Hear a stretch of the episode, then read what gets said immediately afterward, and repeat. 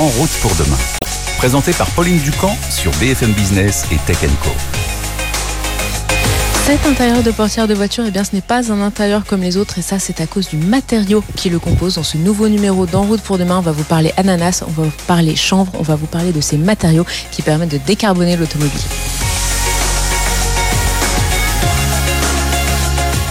Décarboner l'automobile, ça passe par la voiture électrique, la voiture à hydrogène, mais ça passe aussi par de nouveaux matériaux qui, lorsqu'ils seront produits, émettront moins de CO2, comme cet intérieur de porte. On dirait du cuir Eh bien non, en fait, c'est de l'ananas. Ou cet élément, on dirait du plastique Eh bien non, c'est du plastique recyclé avec du chanvre, des matériaux recyclés, des matériaux biosourcés. C'est ce qu'on développe ici à Lyon. Nous sommes chez Matériact, c'est la filiale dédiée à ces nouveaux matériaux de l'équipementier Forvia et on va voir dans ce laboratoire comment on développe ces matériaux comment on les teste. Alexandre, vous êtes euh, ingénieur euh, en R&D. Là, on est euh, dans le laboratoire de Matériact. Vous faites des, tests. Est-ce que vous pouvez nous expliquer justement quel type de tests vous réalisez sur ces matériaux de demain donc là, il y a un extensomètre qui vérifie le pourcentage d'étirement qu'on est en train de réaliser. Donc quelle est l'élasticité en fait de cette petite éprouvette Donc on va pouvoir savoir si c'est plus ou moins élastique. Là, en fait, avec des fibres de, de chanvre, ce qu'on cherche, c'est plutôt la résistance euh, à la traction. Il ne faut pas justement que ça se déforme n'importe comment. Pour que dans la voiture, s'il y a des vibrations ou quoi, ça reste en place et que ça ne s'étire pas trop. Et y a, on a aussi d'autres matières qui s'étirent, elles, énormément, c'est ce qu'on Là, ça vient de casser. Donc ça casse finalement au même moment que casserait un plastique 100% euh, plastique? Et sur ce type de matériau, on cherche surtout un haut module. Et là, on voit qu'il euh, est au même niveau que des, des plastiques normaux.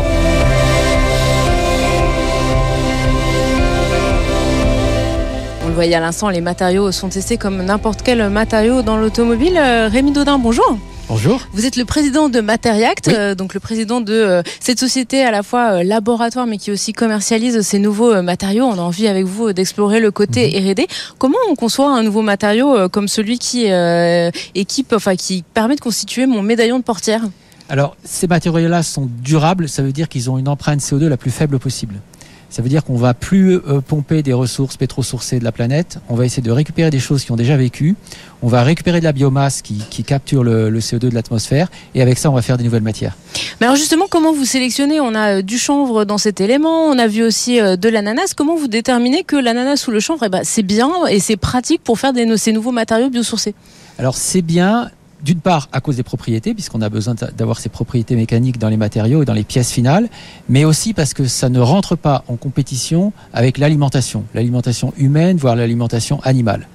Ça doit être des mauvaises herbes en quelque sorte, ou des déchets. Comme ça, on est sûr que ça ne vient pas euh, interférer avec des autres usages. Ça, c'est le premier critère. Ouais. Ensuite, comment vous estimez, parce que entre un plastique où finalement la formule va toujours être la même pour concevoir les pièces et un matériau vivant, parce que ça reste des plantes, sont des fibres vivantes, comment justement vous déterminez que, eh bien, justement, le chanvre ou l'ananas, c'est euh, le bon matériau en termes de propriété? Alors, c'est les propriétés mécaniques qui nous intéressent, mais pour atteindre ces propriétés mécaniques. On a beaucoup travaillé avec nos amis les agriculteurs de, la coopérative Interval pour savoir la manière de les récolter, la manière de les laisser sur le champ un petit peu pour qu'il y ait des réactions chimiques de décomposition qui se produisent et qu'on aille les rechercher juste au bon moment, qu'on les sèche, qu'on les, euh, qu'on les coupe pour pouvoir atteindre euh, les fibres dont on a besoin pour euh, injecter nos pièces. Combien de temps vous mettez pour développer euh, un nouveau matériau en termes de recherche et vous dire entre l'idée de base et le moment où ça va arriver justement eh bien, dans, une, dans une voiture, combien de temps ça met? Alors l'ordre de grandeur, c'est un an, un an et demi. Bon, on essaye désormais d'aller plus vite. Et pour aller plus vite, on va utiliser l'intelligence artificielle justement comment l'intelligence artificielle va pouvoir vous aider? Eh ben tout simplement parce que l'intelligence artificielle c'est quoi? C'est euh, un processus d'apprentissage, c'est-à-dire qu'on on fait toute une série d'expériences avec différentes recettes. On teste les résultats de ces recettes. Les gâteaux, il est plus ou moins bon, il a plus ou moins tel goût. Et du coup, on est capable après de prédire quel sera le goût du gâteau en, développant une nouvelle recette. Donc ça nous permet d'accélérer très vite les développements. Le chanvre, vous êtes déjà dans un processus industriel depuis un certain nombre d'années. L'ananas, on sent que aussi ça, là, on est déjà dans le processus industriel. Quels sont les nouveaux végétaux que vous allez euh, mettre sur le marché euh, dans 2024, 2025, 2026 Alors, on va pas faire euh, toute la, série des végétaux. On a déjà fait des études poussées pour connaître les différentes propriétés, pour être certain aussi que ça interfère pas avec l'agriculture, avec l'alimentation. Donc c'est nos deux préférés hein, pour le moment. On verra après si on en développe d'autres. Comme ils ont les bonnes propriétés qui sont disponibles dans le monde entier aussi, ça c'est très important parce que nos pièces, nos matières, on veut qu'elles soient disponibles euh, en Asie, en Europe et aux États-Unis. Et ces, euh, ces biomatériaux sont disponibles partout. Donc ça fait partie des critères. Donc pour le moment, on a ces deux-là. On considère que ils sont, ils, sont champions du monde, j'aurais tendance à dire. Hein et donc, c'est ceux, sur lesquels on travaille. Est-ce que justement, il y a un seuil en termes d'émissions de CO2 où vous vous dites, euh, bien par exemple, là, ça va être très très intéressant parce que ça va permettre de réduire. Vous avez des ambitions de faire des matériaux qui vont réduire jusqu'à, enfin, émettre 85% de moins euh, de gaz à effet de serre. Justement, c'est quoi le seuil, c'est quoi le ratio qui fait que ça, c'est un matériau qui peut être intéressant pour vous ou ça, c'est un matériau qui ne l'est pas? Exactement. Donc, on a un minimum. Hein. Nous, on est ce qu'on appelle un pure player. Hein. Ça veut dire, on veut être certain que tout ce qu'on fait, c'est durable. Et donc la, limite qu'on s'est fixée, c'est au moins 20% de mieux que tout ce qui existe sur le marché actuellement. Et ça peut aller jusqu'à effectivement 85%. En termes de là, le, laboratoire est situé donc euh, à Lyon. On est dans une zone où il y a euh, une université, vous avez prévu d'accueillir euh, des startups. Qu'est-ce que vous attendez de ce foisonnement d'idées nouvelles? On attend d'avoir une accélération de la connaissance. Hein. On sait que on a recruté une équipe, euh, j'en suis absolument ravi, elle est très performante, elle est très motivée, elle est très qualifiée. On a à peu près 40% de PhD dans, dans, l'équipe de R&D. Mais au-delà de ça, on doit travailler avec des universités qui font de la recherche peut-être un peu plus fondamentale, qui ont des approches peut-être un petit peu différentes. Et on essaie d'intégrer tout ça, voir comment on peut euh, accumuler ce genre de connaissances pour aller encore plus loin dans, dans nos recherches. Dernière question, euh, Rémi Dodin. Là, on a vu, donc on a matériaux biosourcés, matériaux recyclés. C'est quoi l'étape d'après dans les nouveaux matériaux, dans les matériaux de demain? Alors effectivement, c'est très important de voir que la recette hein, pour faire un matériau durable, c'est de prendre des, entrants euh, qui n'ont pas d'impact sur, la planète, donc des, déchets ou des végétaux. Donc là, on va, faire une, trajectoire d'amélioration de, ces matières, mais on va commencer par ça. Après, euh, la, dernière étape, ce sera de prendre euh, de la biomasse, hein, de, des végétaux, de les transformer chimiquement pour arriver jusqu'à la molécule. Et là, euh, on aura des, matériaux complètement purs. Mais on n'en a pas besoin au début. Euh, on peut réduire jusqu'à moins 85% sans aller jusque-là. Après, ça commencera à devenir un peu plus cher. Merci beaucoup Rémi Dodin d'avoir été euh, avec nous dans Route pour demain. La question du prix, on en parlera en fin d'émission avec Patrick Kohler, le directeur général de Forvia. Mais tout de suite, on va aller voir comment on produit en usine ces nouveaux matériaux.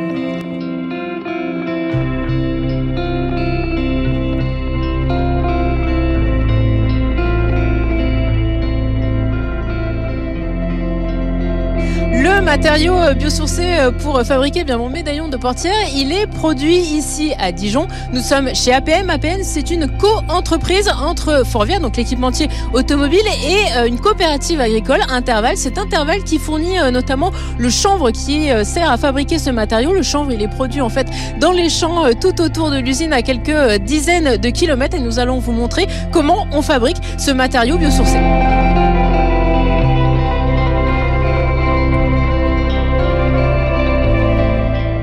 Nous sommes à l'intérieur de l'usine APM. Hein, l'usine est en plein fonctionnement, d'où le bruit ambiant que vous entendez autour de nous. Les techniciens sont en train de travailler. On voit euh, des euh, petites billes qui sortent euh, des machines. Et nous sommes avec Pierre Demortin. Bonjour Pierre. Bonjour. Vous êtes le directeur général d'APM. Alors, est-ce que vous pouvez nous expliquer la première étape pour composer ces matériaux biosourcés, étape qu'on voit juste derrière nous? Tout à fait. Donc ici, on va récupérer des fibres naturelles et on va les mélanger avec des plastiques, des plastiques recyclés et on va en fait, en fait euh, des spaghettis, en fait on va doser les matériaux et on va ensuite pouvoir en fait en faire des granulés qui pourront être utilisés dans toute l'industrie. Finalement, si je vous écoute, la première étape c'est vraiment de la cuisine. Exactement, tout à fait.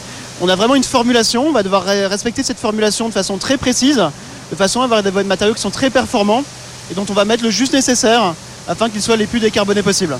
Et on se retrouve avec des petits grains noirs, des petits granulés comme ceux qui sont devant nous, on dirait des petits grains de café ou comme des petites billes de plastique, Pierre. Combien de temps il a fallu pour arriver à ce résultat Alors, il a fallu 15 ans de développement. Et euh, aujourd'hui, on a une chaîne de valeur qui est capable de produire ce type de produit en deux jours. Et donc, ces petits grains de, finalement, de matière euh, biosourcée, ça va ensuite servir à faire euh, la pièce, à faire mon médaillon de portière que je vous montre depuis le début de l'émission. Exactement. Aujourd'hui, cette matière, en fait, ce granulé, concentre tout le savoir-faire à la fois d'une coopérative agricole, d'un grand groupe équipementier industriel français et est capable d'aller dans toutes les voitures du monde entier pour tous les constructeurs. Là aujourd'hui, on sait que l'étape c'était de faire euh, des matériaux euh, qui sont sur des, pièces qu'on ne voit pas, hein, comme mon médaillon de portière. Est-ce que demain, ces petites billes, elles serviront aussi à faire euh, des éléments qu'on pourra voir, qu'on pourra toucher quand on est client de l'automobile? Tout à fait. On a travaillé en fait depuis plusieurs années avec l'ADEME pour en fait développer des nouveaux matériaux. Et donc on va passer de matériaux qui étaient non visibles et structurels à des matériaux qui vont être esthétiques et design. Et aujourd'hui, ces petites billes, elles partent où? Elles partent dans quel pays? Vous les expédiez vers quelles usines? Alors aujourd'hui, on exporte dans le monde entier, donc essentiellement en Europe pour l'instant, euh, en Slovaquie, en Roumanie, en Espagne, au Maroc. Et on va ensuite euh, exporter aussi en Asie ou en Argentine. Merci beaucoup Pierre de Martin. Très bien, merci à vous.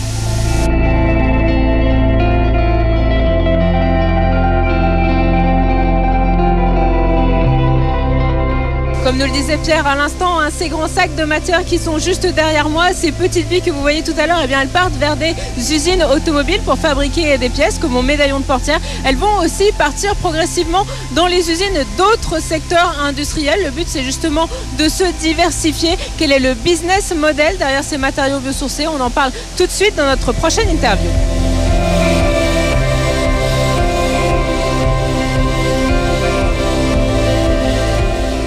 Nous accueillons donc hein, sur ce plateau euh, Patrick Coller, euh, directeur général de Forvia. Merci beaucoup euh, d'être avec nous aujourd'hui, de nous recevoir, puisque nous sommes revenus à Lyon chez Matériact. Depuis le début de cette émission, je, vous le voyez, hein, je me balade avec mon petit un médaillon d'intérieur de, porte. Ça fait depuis pratiquement une décennie hein, que vous travaillez chez Forvia sur ces questions de matériaux, notamment biosourcés. On sent une accélération depuis un an. Qu'est-ce qui vous a poussé justement à accélérer, à aller plus loin, à créer Matériact, vraiment à en faire un pilier de votre stratégie?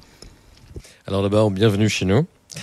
Nous avons annoncé que nous euh, voudrions réduire nos, euh, notre CO2 sur le scope 3, le scope 3 étant l'utilisation du, euh, de nos produits dans la vie du, de, de, de, la voiture, de 45%. De 45% d'ici 2030.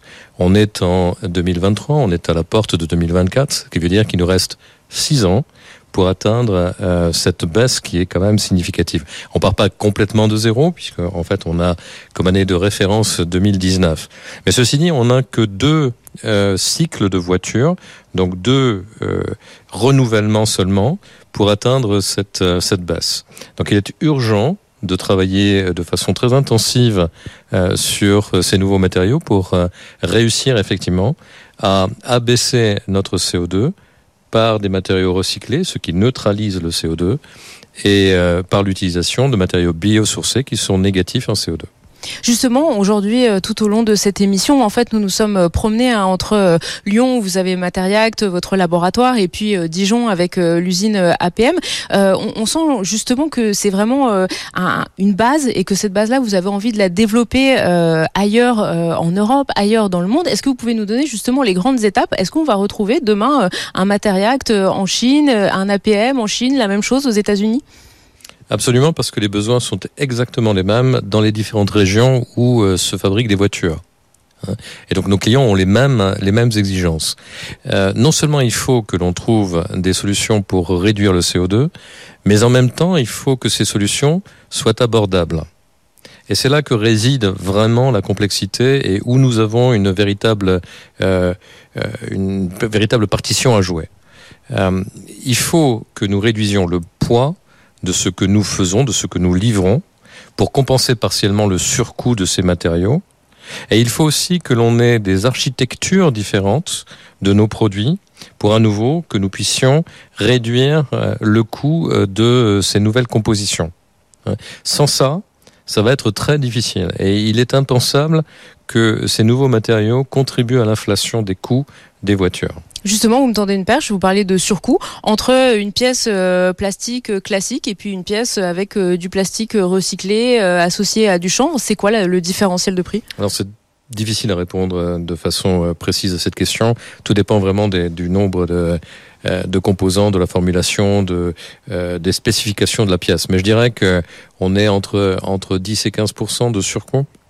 Et vos, vos clients sont prêts euh, à le payer aujourd'hui? Quels sont les constructeurs qui euh, vous disent euh, Banco, moi j'embarque dans cette, dans cette aventure avec vous?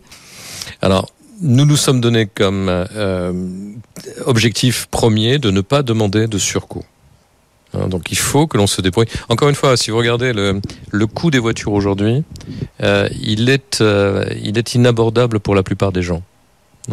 Et l'électrification ne n'aide pas. Donc l'électrification est une couche supplémentaire euh, d'inflation. Euh, ce, ce progrès ne peut pas s'accompagner en permanence d'augmentation des prix. Donc il faut que l'on trouve, et ce sont nos ingénieurs qui doivent y travailler, il faut que l'on trouve des, des solutions pour absorber ce delta coût. Ce delta coût, il est, il est structurel, on le comprend bien. À partir du moment où on va mélanger euh, des matériaux qui viennent de différents horizons que l'on connaît moins bien, évidemment que tout le traitement de ces matériaux pour pouvoir effectivement les formuler finalement, ça représente un coût. Ouais. Ça veut dire que ce coût-là, vous allez vous le prendre à votre charge pendant un certain temps, le temps justement qu'il euh, y ait une massification, que peut-être les commandes euh, soient euh, plus importantes et vous permettent de, de rentrer dans vos frais, de faire qu'il y ait des économies d'échelle? Alors on va le faire, nous, mais on va le faire en collaboration avec euh, nos clients, parce que nos clients vont devoir aussi accepter euh, quelques modifications de leurs spécifications, par exemple, ou des architectures, des euh, composants ou des systèmes qu'on leur fournit. Mais il faut que l'on compense. La masse n'interviendra peut-être pas dans le bon sens, parce que ce qui est compliqué avec ces matériaux-là, c'est la collecte, c'est les volumes que l'on est capable de collecter. Et je crains que ces volumes soient limités. Pourquoi? Ben Parce que vous avez un montant donné de déchets euh, par région et euh, les gens ne vont pas consommer davantage pour pouvoir créer davantage de déchets. Hein Donc il va falloir euh, être capable de les collecter le plus efficacement possible, les traiter le plus efficacement possible, mais pour être efficace, il va falloir utiliser l'ensemble des déchets correspondant à une molécule donnée. Et donc, vous allez augmenter encore structurellement la variabilité. Je rebondis sur ce que vous me dites euh, à l'instant. Ça veut dire qu'aujourd'hui, euh, est-ce que la collecte est assez euh, efficace? Est-ce que vous travaillez justement, notamment par exemple avec Veolia, hein, pour récupérer des plastiques? Est-ce que euh, on récupère aujourd'hui tout ce qu'on peut récupérer ou est-ce que la marge de progression euh, est finalement énorme? Alors bien sûr que non, on ne, on ne récupère pas tout ce que l'on pourrait récupérer, et, et loin s'en faut. Donc la marge de progression existe, euh, mais euh, sur la partie euh, biosourcée aussi, hein, il y a encore beaucoup de potentiel, mais le besoin est immense. Hein, donc il faut regarder aussi quels sont euh, les volumes liés à la demande. Donc il va falloir qu'on trouve un équilibre, et c'est pour ça qu'il faut être rapide et qu'il faut euh, se mettre en place avec un écosystème euh, performant pour pouvoir euh, répondre aux besoins des clients. L'automobile a cette spéci spécificité que les volumes sont très importants. Hein. On fabrique euh, actuellement 90 millions de voitures dans le monde. Donc vous voyez, ça fait des volumes en tonnage qui sont très très conséquents. Vous me disiez à l'instant euh, travailler avec euh, justement vos clients, les constructeurs, pour euh, revoir la manière dont ils conçoivent leurs pièces, pour que justement ce soit plus efficace en termes de matière. Est-ce que vous pouvez nous donner un ou deux exemples concrets de pièces sur lesquelles vous travaillez, où il faut se dire, ou de modèles sur lesquels on verra justement ce, ce nouveau travail de conception pour travailler avec ces matériaux, ces nouveaux matériaux? Eh bien, par exemple, je vous en ai parlé tout à l'heure. Lorsque vous mélangez du matériau recyclé avec du matériau vierge, vous avez une variabilité matière qui augmente. Pour pouvoir euh, fonctionner, pour pouvoir transformer cette matière, il faut que le process de transformation ait une variabilité qui compense cet accroissement. Donc il faut que vous maîtrisiez parfaitement la variabilité, de votre process. Si c'est le cas, vous pouvez injecter la pièce euh, qui vous est chère euh, au minimum de la tolérance. Et si vous êtes capable de le faire, vous faites donc une économie de masse. Et cette économie de masse peut être suffisante pour compenser le surcoût de la, de la matière. Donc je pourrais avoir un médaillon finalement euh, beaucoup plus léger. Et, Donc vous aurez un médaillon plus léger. Alors peut-être aussi en conception, pourrons-nous faire euh, des progrès avec euh, des épaisseurs variables en fonction euh, de la mécanique nécessaire. Vous avez aussi remarqué sur votre médaillon que certains défauts sont visibles. Hein et je pense que les clients de plus en plus accepteront qu'un certain nombre de ces défauts soient visibles. Quand vous Parce dites les ça- clients, c'est les automobilistes comme moi ou c'est vos clients constructeurs? Alors, c'est les deux. hein. Euh, si nos clients constructeurs euh, les acceptent, c'est parce qu'ils savent que leurs clients utilisateurs euh, les acceptent.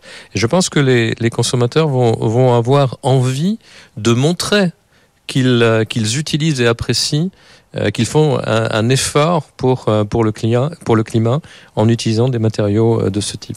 Dernière question, Patrick Collard, on parle beaucoup euh, d'automobile, euh, c'est normal avec vous euh, depuis le début euh, de cette interview. Est-ce que vous, allez, vous avez envie, avec ces matériaux, d'aller dans d'autres secteurs que l'automobile? Oui, euh, on a déjà des contacts. hein. Il y a un certain nombre de, de segments industriels qui ont les mêmes soucis, euh, peut-être parce qu'ils ont les mêmes consommateurs aussi euh, à servir. Et, et oui, nous, nous sommes prêts à fonctionner pour d'autres industries. Lesquels, par exemple? Je ne veux pas les citer parce que si je les cite, vous allez Du immédiatement... meuble, du sport, du... J'essaie d'imaginer ce qu'on peut faire avec Oui, du plastique aujourd'hui. du sport sûrement. Hein. Euh, des appareils ménagers par exemple. Enfin, il y a plein d'applications possibles où vous avez des plastiques euh, avec des spécifications qui sont importantes, qui résistent à, la température, qui euh, résistent aux acides, etc. Et, et pour lesquels notre euh, savoir-faire pourrait être intéressant. Merci beaucoup, Patrick Collard, d'avoir été euh, avec nous euh, aujourd'hui, de nous avoir reçus euh, chez vous, chez Matariact. Voilà, en route pour demain, c'est déjà fini. Merci à tous de nous avoir suivis. On se retrouve chaque semaine, le week-end, sur BFM Business et puis en multidiffusion tout au long de la semaine sur Tech Co. Prenez soin de vous. À la semaine prochaine. En route pour demain, la mobilité sous toutes ses formes sur BFM Business et Tech Co.